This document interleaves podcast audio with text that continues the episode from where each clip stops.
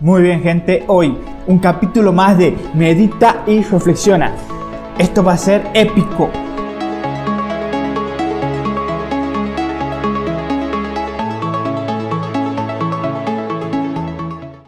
¿Cómo está mi gente hermosa? Sabes, hoy es un día para estar feliz. Hoy es un día para estar con alegría. Si no, escucha esto. mira que te quiero a la fiesta de la alegría. Un cuando quiera puedes entrar a la fiesta de la alegría. Ahí estamos escuchando a Redimido con la canción Alegría. Sabes, esta mañana estaba leyendo la Biblia y en Mateo capítulo 5, versículo 12 dice, gozaos y alegraos porque vuestro galardón es grande en los cielos, porque así persiguieron a los profetas que fueron antes de nosotros. ¿Sabes? Qué lindo que es estar alegre, qué bueno que es poder tener el gozo y particularmente el gozo de Dios en nuestra vida. Eso lo cambia todo totalmente nos modifica nuestro estado anímico, nos hace vivir la vida de una forma más intensa. Cuando las emociones están sanas, todo se puede disfrutar de otra manera, se puede ver de una perspectiva más sana. ¿Sabes? Yo creo que la alegría es parte del plan de Dios para nuestra vida. Y estar en una iglesia, leer la Biblia, vivir una vida cristiana no es para nada aburrido, tiene que ser una alegría para tu vida, tiene que ser un gozo. Y eso lo debemos buscar. Sabes, el, creyente no puede ser alguien amargado, alguien que cuando tú lo miras te transmite tristeza. Sabes, hay muchas razones y hay muchas razones en Dios para poder estar alegre en este día. Razón número uno, tenemos un galardón grande en los cielos. Sabes, galardón significa recompensa hay un cielo, hay promesas que nos esperan en, ahí arriba. Y saber eso nos cambia totalmente las perspectivas. ¿Sabes? Los problemas que tenemos aquí son problemas momentáneos. Tenemos que preocuparnos por ejecutar la visión del reino, por hacer la voluntad de Dios, aquello que nos dice. Y las demás cosas van a venir por añadidura. No te digo que seas un despreocupado, que no te encargues por nada de las cosas, que no trabajes, que diga eso es un final. No. Tenemos una recompensa. De última, sabes, pasamos por tantas cosas, eh, momentos difíciles que pasamos, nos despiden de un trabajo, nos va mal en un emprendimiento, perdemos una materia en la carrera que estamos estudiando. Todas esas cosas son momentáneas, son problemas momentáneos. Nuestro problema más grande era nuestra salvación. Es decir, no podemos acceder al reino de los cielos por nuestra condición de pecador. Y Jesucristo ya solucionó eso. Él murió por nosotros. Y eso tiene que ser el motivo de agradecimiento más grande.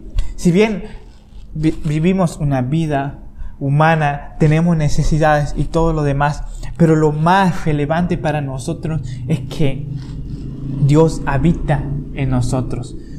Y eso es suficiente como para estar agradecido y para como para proveer energía para todo lo que viene. Razón número dos, no hay prueba que exceda nuestra capacidad. ¿Qué quiero decir con esto? No hay nada, no hay ninguna dificultad, ningún problema que pueda superar a tu capacidad para vencer. Lo que digo, tu capacidad, tu capacidad. ¿Por qué? Dice la Biblia que Dios no nos va a dar una prueba más grande de la que no podamos soportar.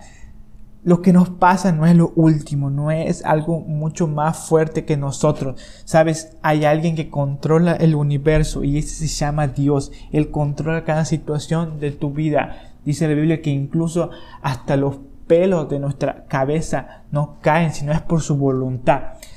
Lo que te quiero decir es que hay una salida siempre, hay una puerta que se va a abrir siempre para salir de la situación actual.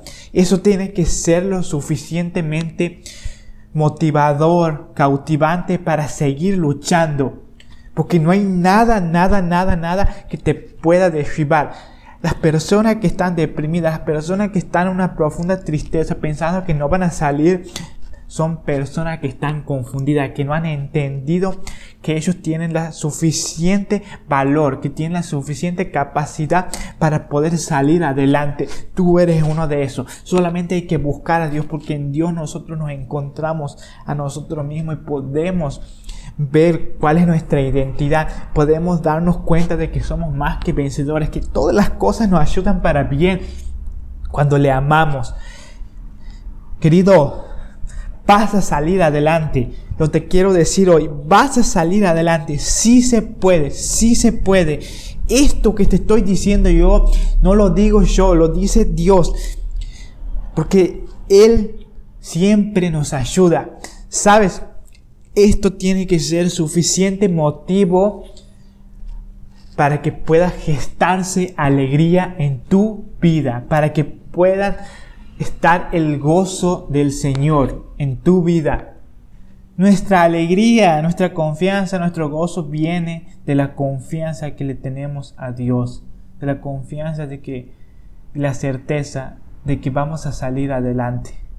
Tienes que creerlo, porque esa va a ser, ese va a ser el combustible para tu vida. Oiga, ninguna tormenta es eterna. Siempre que llovió paró y ese es un principio no solamente para la naturaleza, sino para lo espiritual. Cuando Dios prometió a Noé que no iba a volver a alargar más una tormenta de esa magnitud, el símbolo de ese pacto fue el arco iris. Lo que te quiero decir hoy, que a pesar de que estés en una tormenta muy grande y que todo parezca inundarse, va a llegar el momento en el cual Dios va a cumplir el pacto de que toda tormenta se termina y van a salir un arcoíris de colores que va a tornar el paisaje de una forma muy hermosa y excelsa para que tú te puedas deleitar. Y aunque hayas pensado que eso era el fin te darás cuenta que es el principio de algo hermoso para tu vida. Razón número 3 y última. Mira a tu alrededor. Cada persona tiene un contexto particular y único. Pero ¿sabes qué? Todos tenemos dos perspectivas. La positiva y la negativa. Mira a tu alrededor. Siempre hay motivos para estar feliz siempre. Aunque tú me digas, lo mío es muy, pero muy trágico, siempre hay motivos para estar feliz, siempre hay motivos para estar agradecido. Te lo digo, no te compares con los demás. Eso es envidia y es un veneno para, para tu alma, para que tú estés bien. Otros han cosechado y ahora están sembrando. Tal vez tú estás en un momento de cosecha. No sirve. Es de necio mirar el camino de los demás para ver cómo yo me voy a sentir. Hoy a través de las redes sociales miramos cómo otros tienen éxito y nos deprimimos por eso. Está malísimo. Nadie postea sus fracasos.